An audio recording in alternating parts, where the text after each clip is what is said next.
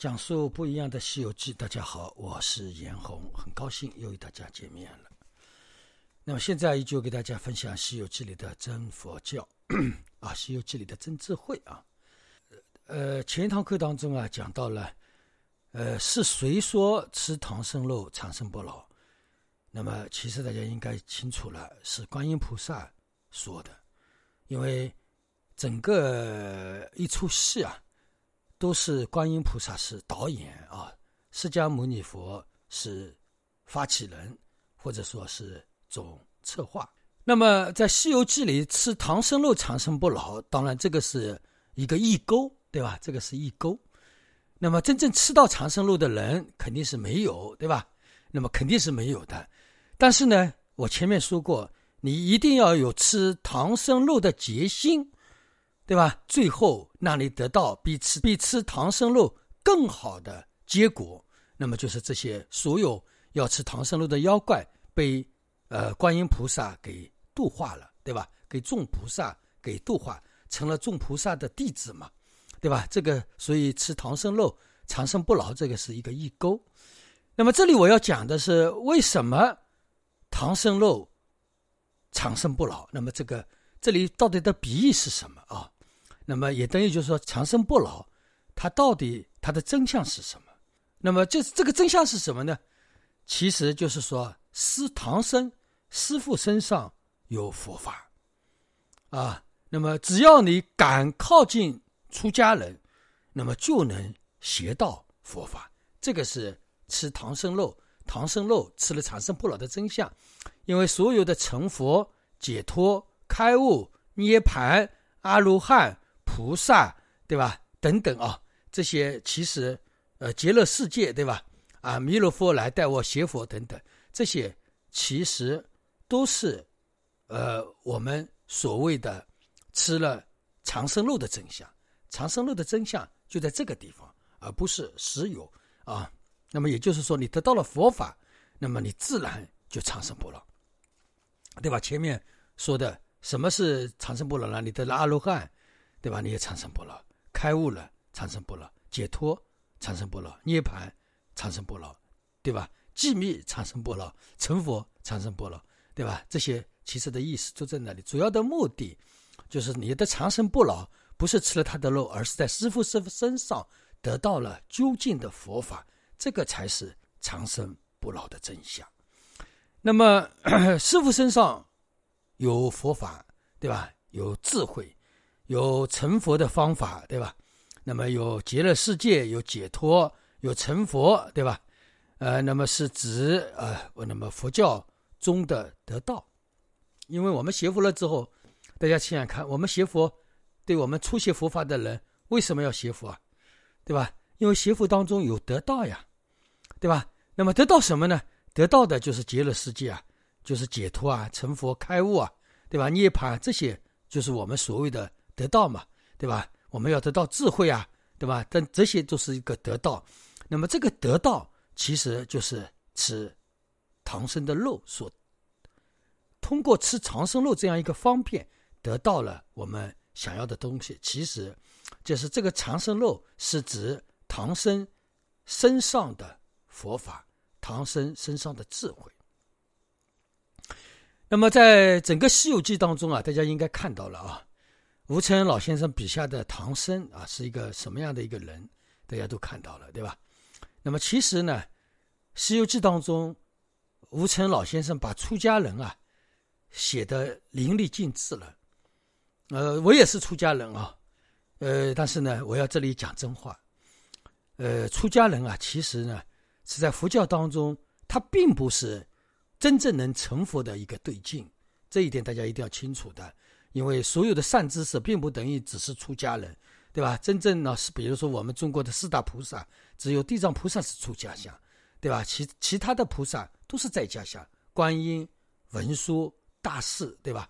呃，你就那个普贤，对吧？他们都是出家相，只有地藏菩萨，他是出家相。那么其实出家人呢，他是一面旗帜，是佛教的一面旗帜。如果说我们这个社会没有了出家人，那么庙就没有意思了，对吧？庙里也就不存在了。那既然有庙，这个庙也实际上它的意义就不大了。那么，所以呢，出家人是佛教当中的一面旗帜，它是一个标杆啊，或者说是我们修学修行当中的一个榜样，啊，是我们依承佛教学佛人要靠近的一个对境而已，对吧？真正的佛教也好，真正的智慧也好，真正的成佛也好，对吧？实际上不一定在出家人那里，出家人那里也不一定有，但是究竟在哪里呢？当然，当然在我们自己。身上，但是呢，我们一直以来佛教是以出家人为中心的，所以呢，我们所有的经典，对吧？所有的论点，所有所就是那个赞颂的、宣扬的，往往是出家人。因为什么？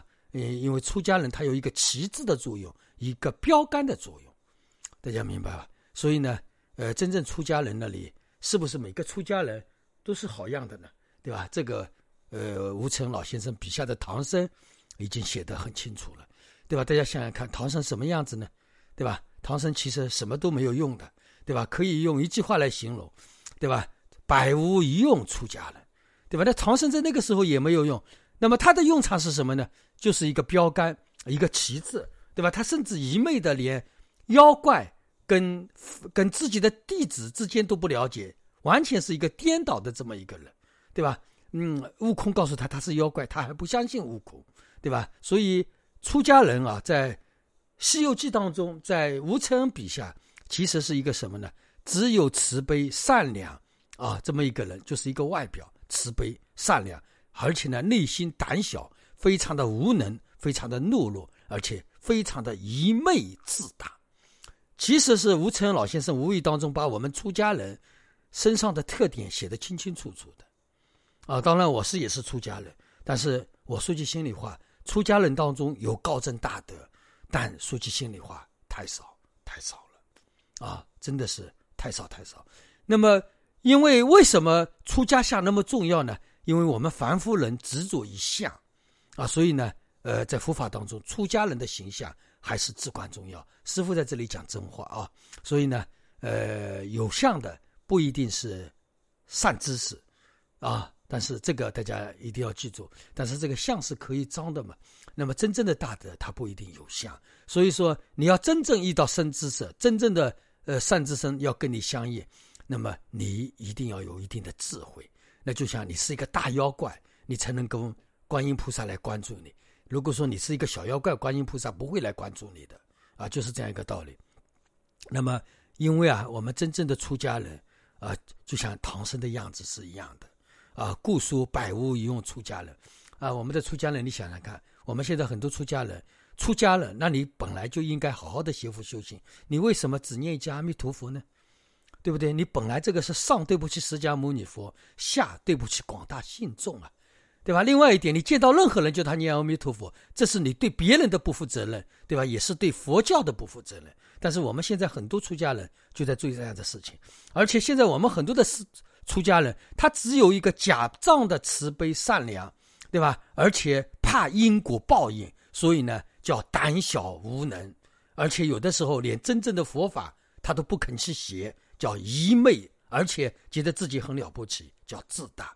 所以那个吴承老先生那个时候的出家人在他眼里的印象就是一样，就像唐僧一样啊。那么，所以呢，在这里讲到一点啊，我自己是出家人。好像讲出家人的故事不太好，但是呢，这一点我要指出来，我们的出家人应该要醒醒啊！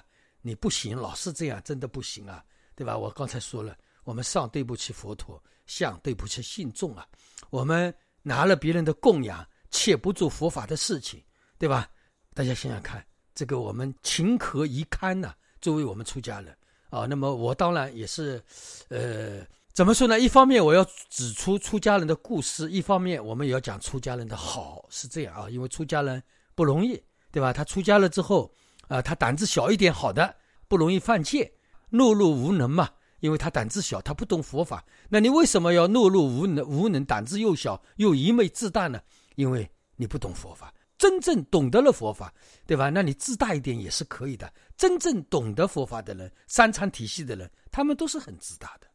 呃，我在这里啊提一下，就是说为什么说，呃，唐唐僧路的真相？那么真正的佛法是不是就在出家人身上呢？那当然不是。真正的佛法是通过出家人吃长生肉的这样一个过程，最后我们在哪里？在三藏当中，在佛法的三藏里面，而不在出家人那里。只不过是通过一个出家人，我们进入了另外一个门。这个门内的东西是什么？是三藏十二部，也就是佛陀讲的法。只不过是通过出家人这么一个因也。实际上，出家人是一个旗帜。我刚才说了，是一个标杆。我们找到了这个旗帜，找到了标杆，你就会进入另外一个门。这个门里的东西就是三藏十二部，是我们真正要学的东西。那个里面才是佛教，才是智慧，才是佛法，才是解脱，才是成佛的法，才在里面，而不是说在出家人身上。当然，出家人身上也有，那要看你如何。有多大的福报遇到这样的出家人，啊，那么所以呢，在佛法当中啊，真正现在我的眼光来看啊，真正有用的出家人其实是不多的。那么为什么说啊，呃，就一件衣服一个名号就会有那么多人来供养呢？对吧？因为我们出家人的生活太简单了呀。像现在这样的盛世时候，对吧？你只要穿上出家人的衣服，对吧？只要有一个光头，对吧？有一个出家人的名号，对吧？然后就别人就会来供养你了。你想想看，这种日子过得太简单了，对不对？这么简单就得到，这么简单、这么快、这么容易得到的，呃，生活之计，那自然他就不肯付出了呀。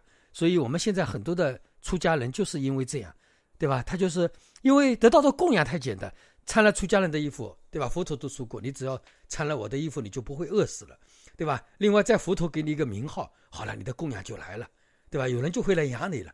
对吧？你想想看，太简单了，对吧？那完全就是这个人肯定就是不会，呃，不会好好学了嘛，对吧？那如果说你不好好学，对吧？我就没有人来供养你。那你看看这些出家人会怎么样？那有些假的出家人他也不肯出家了，因为现在有的出家人就是因为出家人的日子太好过了嘛，对吧？这些话师傅有被呃有有违大家的意念，但是呢，师傅讲不违背自己的良心。哦，是这样。那么，所以呢，这个，呃，我要在这里也给大家讲一下。那么，最后我们发现唐僧啊，他其实是个异钩。我前面说过了，出家人只不过是一个异钩。那么，一钩勾不勾勾到你到哪里呢？勾到你一定的时候，才能真正接触到佛法，对吧？接触到三藏十二部，对吧？那么，整个西天呃《西游记》当中，那么唐僧是个异钩啊，吃了唐僧肉，长生不老。那么，实际上唐僧是什么意思？唐僧是谁呀？是观音菩萨的异钩，观音菩萨放出来的异钩。那么这个异钩，异钩上面的那个肉，勾引谁啊？勾引众妖怪，啊，就是那些呃根性大的人。那么通过这样一条异钩，那么观音菩萨一路发现了很多可以邪佛修行的根性的大根性。那么所以呢，呃，唐僧一路取经，对吧？经真真经也取到了，但是他真正利益了谁呢？唐僧真正利益了谁啊？大家知道吧？他真正利益的是一路的妖怪，或者说他自己下面的四个弟子。大家明白了吧？啊，他真正利益到的是一路的妖怪，他利益了，他利益了他们。那么也等于就是说，我们佛法里面经常说的一句话啊：本来我是想度众生，后来发现我自己被他们度了，对吧？那么当然了，这个这个事情我度别人，那么别人也度了我。那么唐僧西天取经。这个一路它的作用就是这样，唐僧他本来想要取经，取经回来度化天下所有的众生，但是他被观音菩萨利用了，说吃唐僧的肉可以长生不老，那么所有的妖怪就因为唐僧而显身了。显身之后，观音菩萨就发现了这些根性好的人，全部就把他们给度化了。那么最后呢，把他的四个弟子也度化。那么实际上呢，就是唐僧是他本意是要取经。度化所有的众生，其实呢，呃，他把他自己被一路上的妖怪给度化了。啊就这样一个过程不知道大家能不能听懂好吧？呃祝大家吉祥如意。